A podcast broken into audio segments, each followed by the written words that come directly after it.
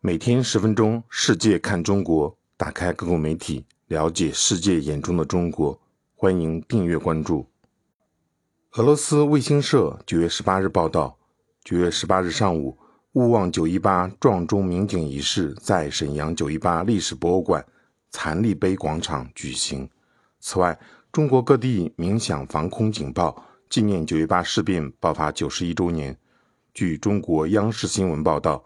在沈阳九一八历史博物馆，九时十八分，参加仪式的各界代表共同撞响警示钟，十四响钟声回荡在长空，代表着中国十四年抗战的艰苦历程。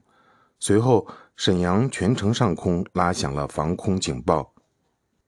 报道称，中国各地也在上午十时鸣响防空警报，纪念九一八事变爆发九十一周年。九一八事变是一九三一年九月十八日，中国驻中国东北的关东军突然袭击沈阳，以武力侵占东北的事件。九一八事变是由日本蓄意制造并发动的侵华战争，是日本帝国主义企图以武力征服中国的开端，是中国抗日战争的起点，标志着中国局部抗战的开始，揭开了第二次世界大战东方战场的序幕。中国人民的局部抗战，也标志着世界反法西斯战争的起点。